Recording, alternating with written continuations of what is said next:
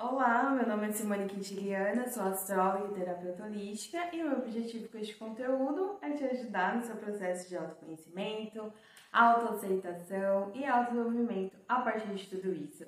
Hoje eu gostaria de falar um pouquinho sobre algo que, pelo menos para mim, é um eterno exercício, que é a aceitação.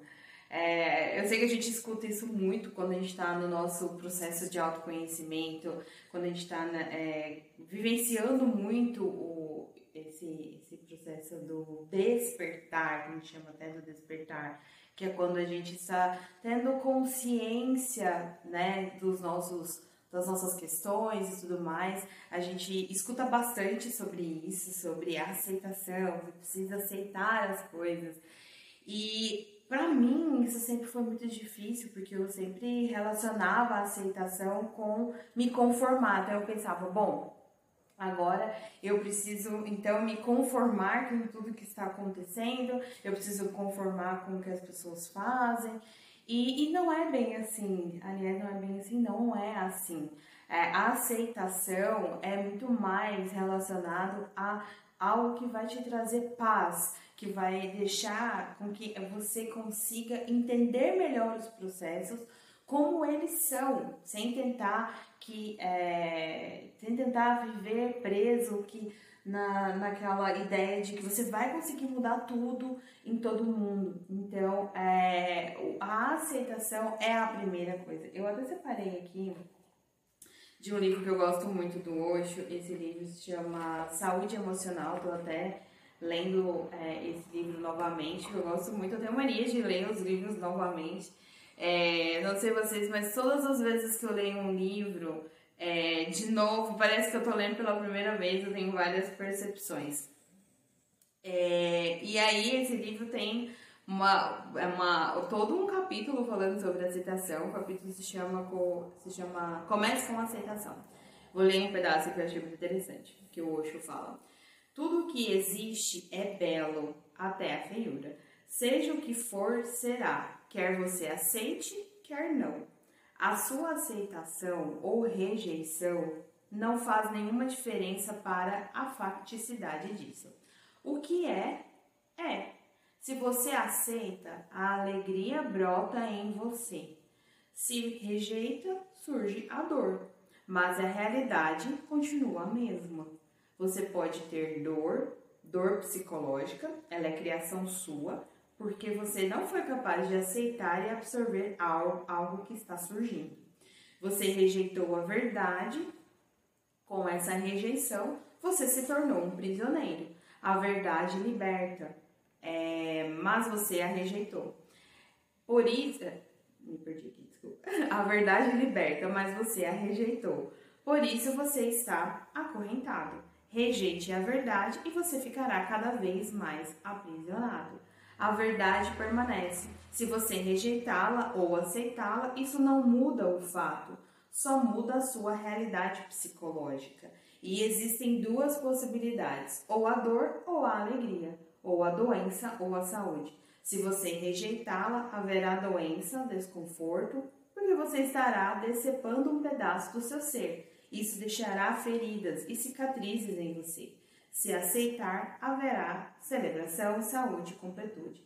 Nenhuma verdade jamais aprisiona ninguém. Essa não é uma característica da verdade.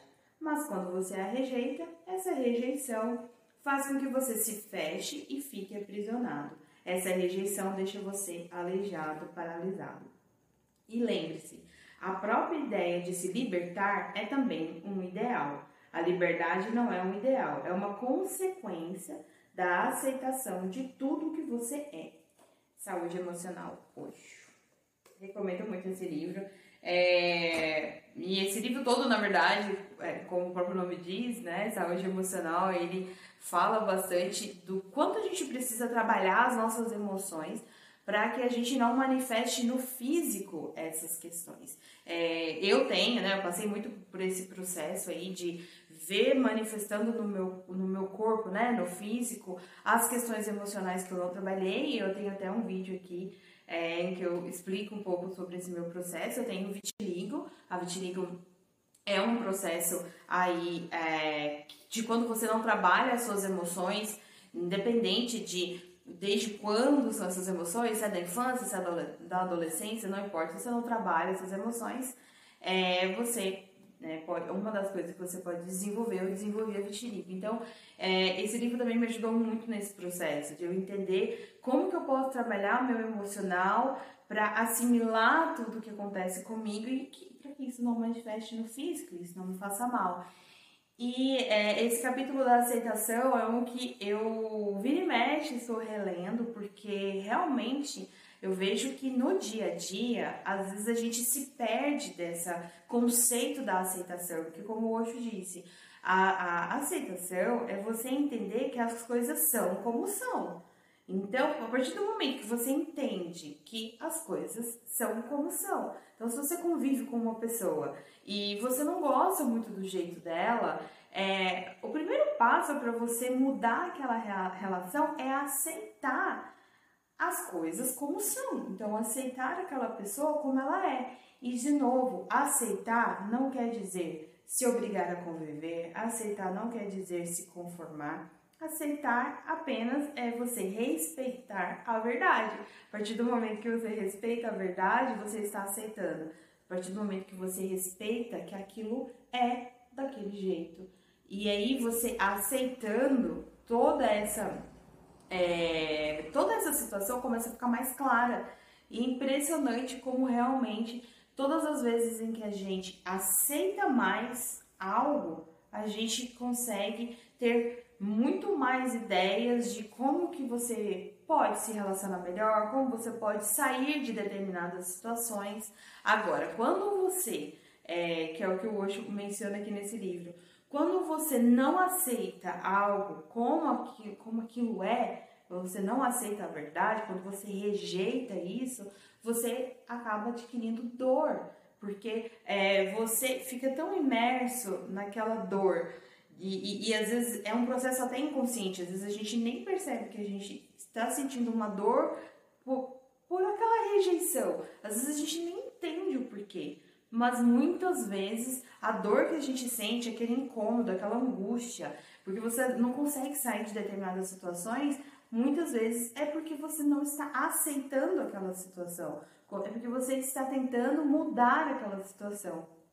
Então, é, eu acho que assim, é um exercício diário na minha vida, muito, porque muitas vezes eu me pego ainda tentando mudar as coisas, eu me pego é, querendo que algo ou alguém seja completamente diferente, e aí eu preciso me relembrar que é, está nas minhas mãos lidar com aquela situação, como eu vou conviver com aquela pessoa, como que eu vou lidar com tudo isso, mas não rejeitando, não querendo que aquilo seja diferente.